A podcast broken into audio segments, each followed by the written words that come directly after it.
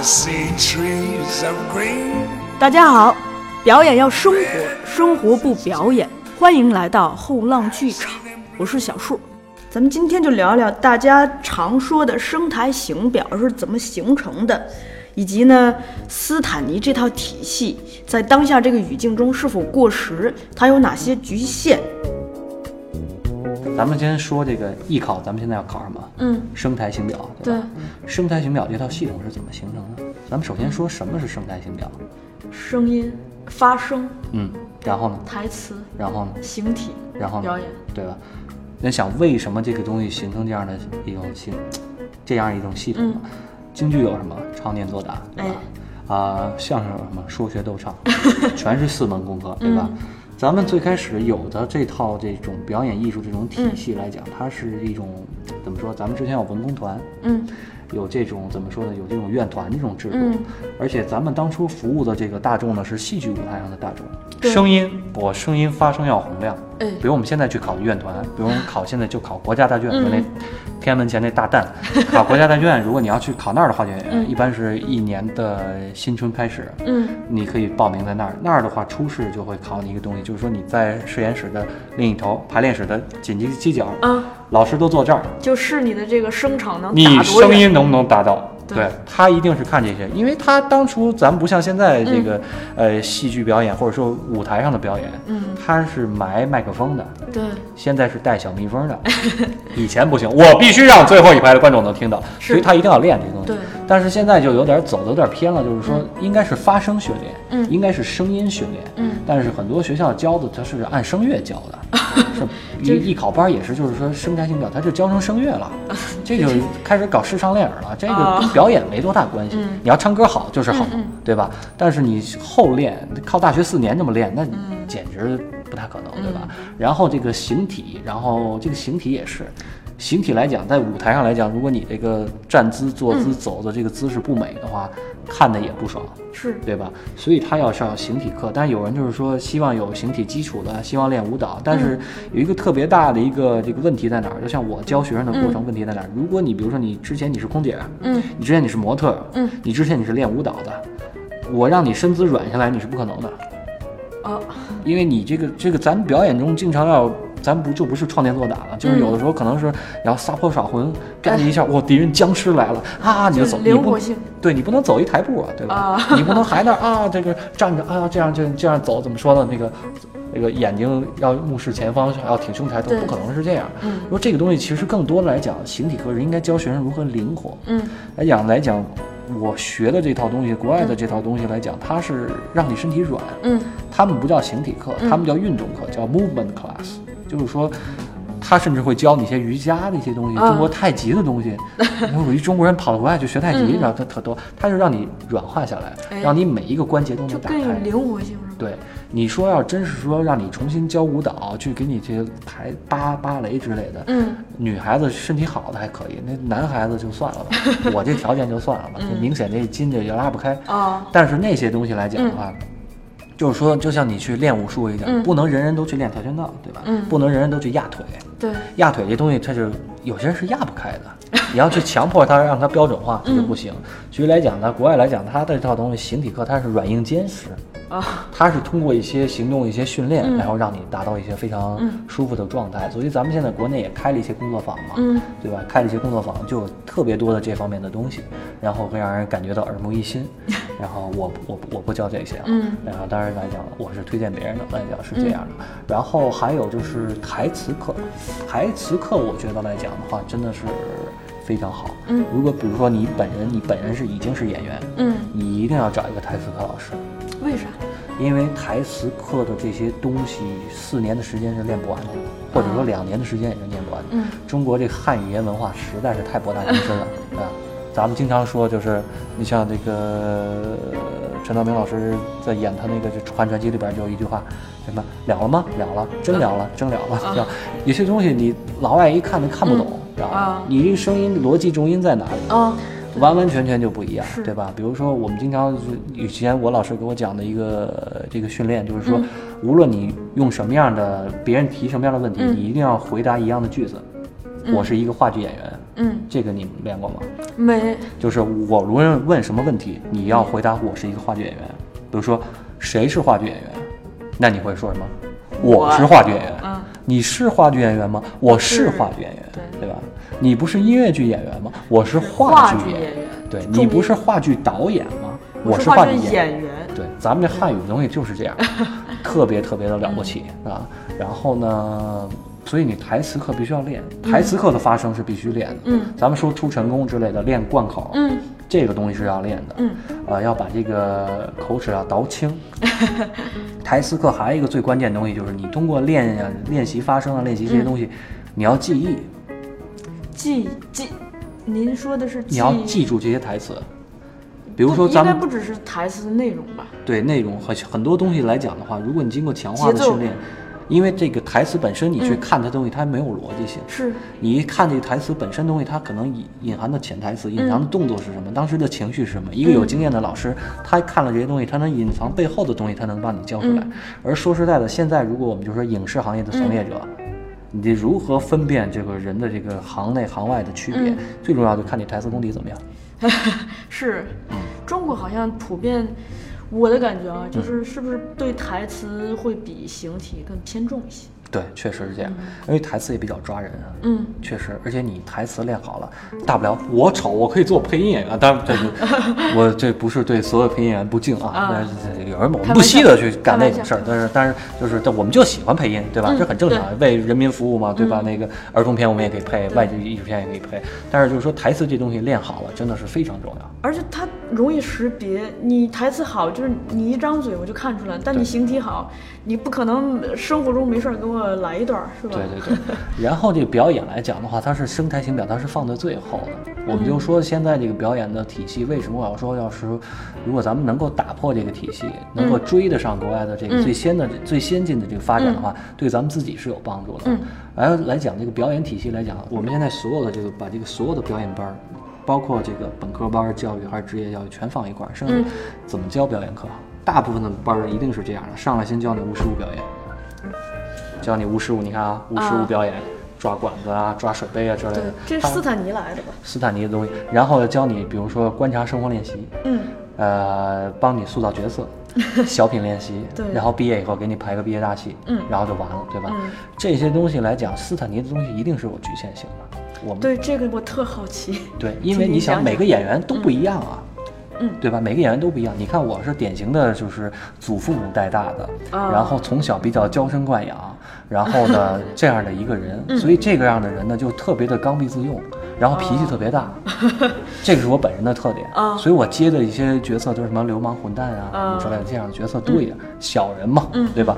来讲，如果你要是这个人，我们常说苦难的力量，嗯我从小吃过很多苦，嗯我勤工俭学，然后我父亲早亡，然后我跟着我妈妈过，嗯我们两个人都非常用心。嗯这样的演员跟我一样的演员说一样的台词绝对不一样。是，对他人物的设定，他本身本尊的设定就不一样。对，来讲的话，你让你突然让他去演我，让我去演他来讲的跨度都比较大。嗯。相对来讲，我演一个稍微的，比如我演一个假正经的人，嗯。他演一个比如说一个有点叛逆精神的人，都是可以的。嗯，我们人物本身就是说演员本身有一个人格设定，对，你往旁边走一步、走两步都容易，你突然走到对角线的那头是很难的。是，来讲斯坦尼的东西，这个弱的局限性就在这儿，嗯。他不太尊重个体差异。个体差异，我们经常讲，我们后浪出的这些书就特别好，表演心理学。我为什么要这块儿要用这样情绪？我是到底是借用我自己的情绪调动，哎，我还是去理解这个人物？对，我是通过方法派的东西完完全全进去，然后把自己给弄得乱七八糟的，还是通过表现派的一些表现主义，通过外在的东西去。这个东西就是内行就是看门道，外行嗯看热闹了，对吧？咱们就说演技提高，咱就常常说这人什么人有演技，哎演技到底是什么？这个东西很费劲。是这这，也是大家比较好奇的。但观众其实你发现没有，嗯观众的眼睛是雪亮的。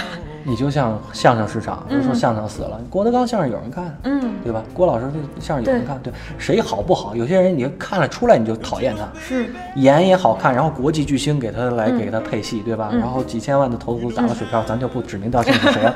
马特戴蒙哭的跟那花瓜似的。咱就是说，有的演员一看，你看我最佩服的中国当代演员张一山，嗯，多好啊！多好的演员啊！这怎么夸都不行。哎呦，就就是我，我就是想给他提鞋去，你知道吗？特哎特别好，人家这演员演的戏多好，特别下功夫。这儿我就替这个听众问您一句。我们来判断谁好谁坏，就大家都有一个直觉，而且这个直觉往往很准确，特别准但是，就是有没有一些什么依据？这您说的内行看门道，这门道是什么？依据是什么？我跟你嗯讲，就是一的话，就是这个角色塑造的成功的程度。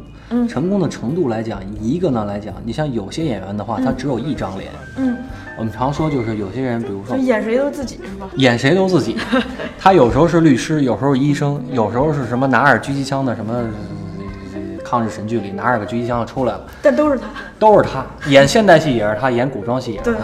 但有些演员不是，比如咱们像那个黄渤老师，哎，对吧？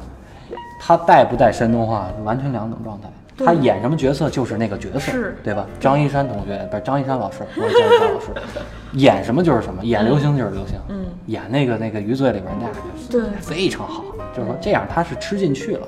对，观众判断你是什判断什么？你弄一高大全，弄一个好那个怎么说呢？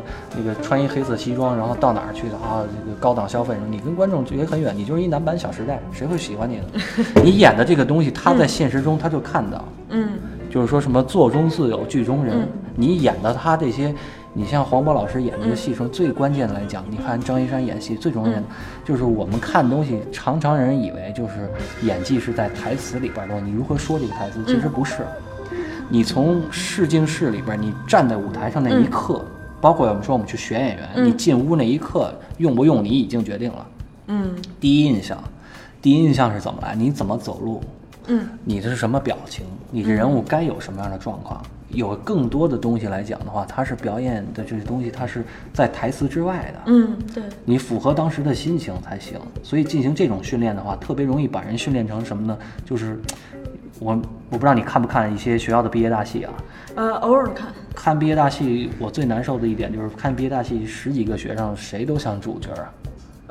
我看的唯一一个戏好的，然后后来问，哎，这个胖子是谁？他们老师，就这种感觉，就是他会把你生态型表斯坦尼这东西会把你培养成一个主角，培养成一个特别特别的怎么说呢？让你觉得艺术不可高攀那种样子。当然，拒人于千里之外，你就不能落，你就不能就是落不了地儿。落不了地儿。观众来讲，观众的这个常说观众是有偏见的，其实不是。观众他有些直觉上的东西，嗯，我就是有人我就是喜欢，对，就直觉嘛。就是喜欢，我就是看你我就喜欢。嗯然后有人我看你就是讨厌，没有理由。嗯，你常说就是说演员角色他就分，有人就是一张脸，有人是功能性演员。嗯什么是功能性演员？出来我就给主角添乱的，这种叫功能功能性演员。有人出来就是我跟你相亲，有人出来就是我骗你钱，嗯出来就是我劫道，就是这种功能性演员，这种演员不太容易出来。嗯演男主角这些演员来讲，他跟每一个人物的关系来讲，决定他那个脸在哪儿。嗯决定他一个角色在哪儿，嗯更多东西不在台词里边。嗯，咱们看《美丽人生》，看过吧？这个片子看过看过就像那个在集中营似的，对最后一个镜头你记得吗？他爸爸那走路的那个，啊，对，走路的那样，马上就要被德军枪毙了，对走路是那样大踏步，还跟他儿子玩游戏呢，就为了。然后后来你这影片是在最催人泪下一个，突然一下他那个速度就正常了，嗯就不再是这种在动画片里的感觉，啊这人快速的走到墙根，嗯然后德军过来哒哒哒几枪打死了，这人这命就结束了。嗯演到这一刻的时候，你是最难受的，对吧？对对吧？这演到这一刻是最难受的，就是你得看人受罪。嗯你看黄渤老师他一些早年的戏，不看喜剧，你看他那些寻亲的找孩子，你看他受罪。为什么大家喜欢王宝强？你看他受罪。嗯你看有些人，比如说那个，我们常说，一般我创作东西已经一定会创作这个人物等车的这个阶段，上地铁这阶段，吃饭的阶段，而且是一个人吃饭的阶段，嗯这样是东西它出戏。嗯因为这个东西必须，咱们每个人来讲，就是比如说咱们在出版社工作，经常加班，对吧？嗯每个人加班，我们早上要通勤，嗯这才是大家共有的感觉。对不是你什么泳装、跑车什么是泳泳池看着我看着就恶心！我就不愿意拍那样的戏，我就觉得就是劳苦的人民大众是最可爱的啊！嗯就是自己就是其中，我就是一屌丝，我就是我就你得拍观众能接受的东西。对，您这是个创作者的思路，对但就是我现在就把您这个逻辑导过这个观众的视角，其实就是观众我们在看戏的时候就就看他普通人的一面，对就是看他这种，你不是做作的流于表面的表演，而是你真实的还原那种场景，你让他忘记了你一个东西是在演戏。嗯我们常说演技是什么？我所有进我班儿的学生，我都会问你一句：演技是什么？你怎么理解的？我一定会问这个。嗯演技，我的标准答案是这样：短时间让他人接受你角色的能力。还真是，就是我最近有一个体验，就是我看一些戏，就是，呃，演员都是名演员了，对但是我看的过程中，我全程没有一秒钟是入戏的，是。就是我好像在看炫技，就是我看到的全部是技术，我没有办法走进那个角色的内心，所以他也没有办法走进我的心里，他们会花很大的精神在台词上，然后把台词说得很炫而。是台词特别炫，对，形体也特别的酷，就是感觉，但是走偏了，对，跑偏了，你说你跟郭德纲和于谦，你听的是那些贯贯口，还是听那些段子？不是，嗯你那些东西，其实那些桥段来讲，它经过包装以后，你也知道他说的什么，比如夸住宅，嗯，但是他就是说说于谦媳妇儿，说于谦儿他爸的时候我就高兴，对吧？说他们那个往那个那个那个粪坑里边扔炮竹就高兴，这些东西他跟观众有关，对，就是有共鸣嘛。你一定要把观众当回事儿，嗯因为他们来讲为什么演技好，因为他是靠观众吃饭的，有些人他是靠广告、靠关经纪公司吃饭。比如我们常说，为什么现在的就是说。青年演员也好他老说啊，现在年轻人不那什么。其实现在年轻人，年轻人永远是年轻人，是体系有问题。咱不是说体制问题啊，我就觉得不是，体制挺好的，对就是说体系问题。你训练体系有问题，出来的人都一个样子。你需要革新工艺。你说咱们中国为什么现在能有这么大的成就？因为咱们工业化完成的好，对吧？咱们现在为什么中国的产品能影响世界？咱们的流水线作业，什么东西在国内卖的最好，在国外肯定是就那什么。我在中国第一，在世界起码第三，对吧？华为手机。咱们就这么说啊，咱们就随便举例子，中国制造嘛，咱们现在是工业三点零、四点零时代了，对吧？咱们现在这个影视业的演员也应该是这样。如果我还按斯坦尼的东西来讲，还按这些声腔形表来教，教出来这些人为什么来讲，我特别就是非常反感这样的教育呢？因为斯坦尼这套东西，它是十二十世纪三十年代的东西，快一百年了嘛，对吧？人家那个时代那绝对是先进的，嗯，但是三十年代那会儿还没有广播。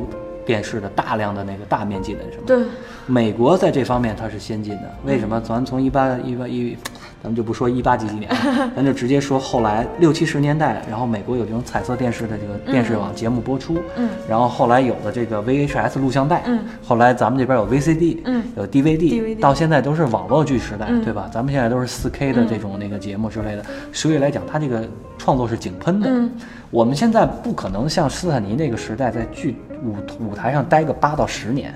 嗯如果你按声带形表这条路走，按斯坦尼的道路走，就像陈佩斯跟他儿子说，你在话剧舞台先安安心心干八年，嗯你按那个路线走，干八年没问题。但同学，你毕业了，二十二岁毕业了，干了八年，您三十30，年轻角色你都演不了了吧？不是完蛋了吗？对所以这套东西它是有局限性的。嗯而咱们现在培就是培养一个演员时的时间要求更长，正常的周期应该是十六到二十四个月。嗯当然，咱们不是说就不教他别的东西，只教他表演课，十六到二十四个月就够了。嗯十六个月相当于什么？十六个月相当于就是你大学两年，嗯二十四个月相当于大学三年，就足够了。嗯，来讲的话，如果是速成班的话，六到十二个月就可以，最起码三个月就可以。您这个其实是这就等于是涉及到，就是说不同的演员需要不同的培养方式嘛。话剧演员可能需要，如果话剧演员一定要需要更长的时间。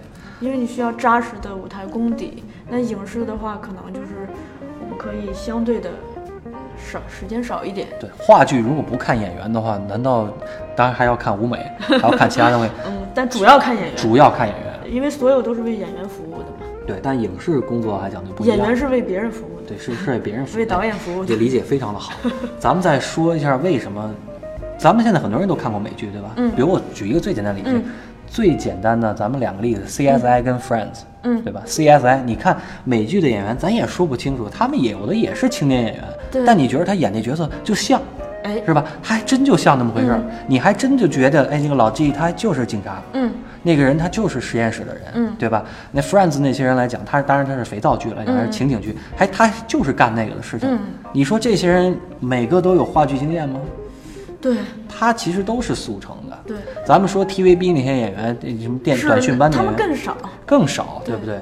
好像才一年嘛，TVB。对，咱所以来讲，咱们现在这套训练体系来嗯讲，咱们在象牙塔尖上的这些人来讲的话，就是比较那什么。但是说这个东西它是一个它一个惯性的东西，嗯比如说它是很很难去改变这些东西，它的局限性在哪儿？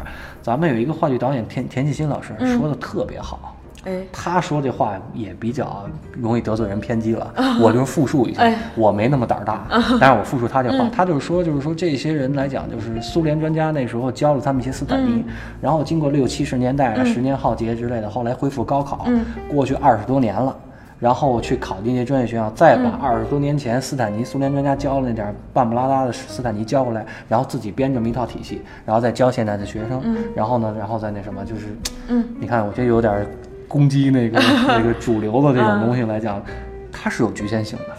它也不是真斯坦尼，咱们要说真斯坦尼来讲的话，美国这个这个方法派，方法派啊，Stella Adler 的东西，他就走斯坦尼路线。斯坦尼其实最重要两本书，《演员的准备》《演员自我修养》，是对吧？他讲的是演员应该干什么，嗯应该做什么东西。他是一个怎么说啊、行为准则手册，嗯却不是训练手册。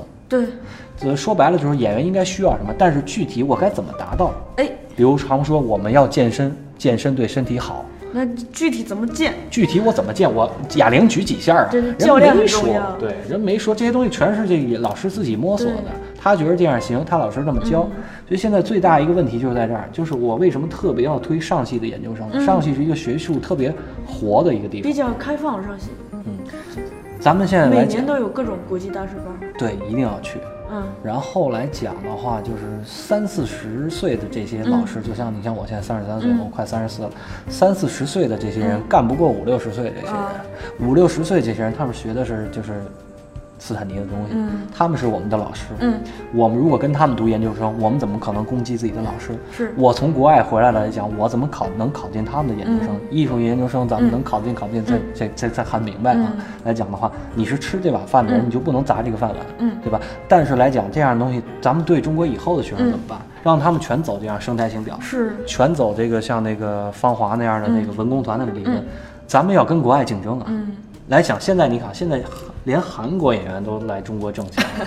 韩国的这套训练体系，咱们韩说韩国，韩国你看我老损韩国，嗯，其实韩国在很多方面都特别好。他们在他们学好莱坞学的吧，就是还有模有样，而且关键他们学了以后，他们还有自个儿的东西。你看啊，这个港台学日韩，啊日韩学欧美，嗯对吧？欧美都看北美，咱们要学，咱们为什么要做语奴才做奴才？咱就直接跟北美学就完了，对不对？好，咱们这一期就先到这儿，下一期呢，咱们聊一下镜头前表演和舞台表演的区别，以及表演中常见的四个思考的维度。